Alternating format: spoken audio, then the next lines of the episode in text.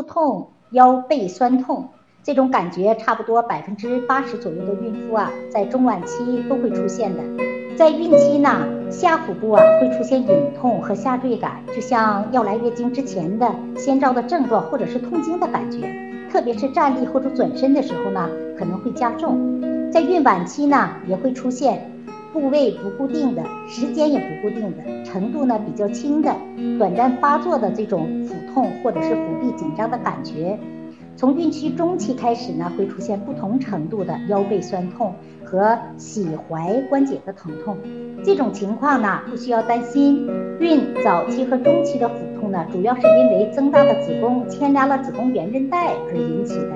孕晚期的生理性的工作较频繁，偶尔呢也会引起下腹有一点疼痛的感觉，但是呢强度很弱，时间很短。一般不会伴有宫口的扩张，也没有阴道分泌物增多的现象，不需要担心的。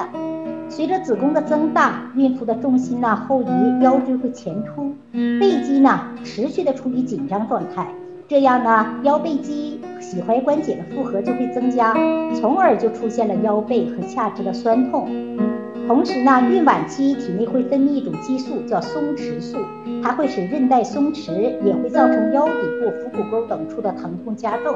大家不需要担心。在出现疼痛的时候呢，我们可以用一些有效的缓解方法去缓解。首先还是要放松情绪，我们要呢经常的变换的体位和姿势，不要长时间的站立，或者是呢侧位休息。我们在休息的时候啊，可以准备一个有靠垫的座椅，或者是呢，在下腹部带一个腹带。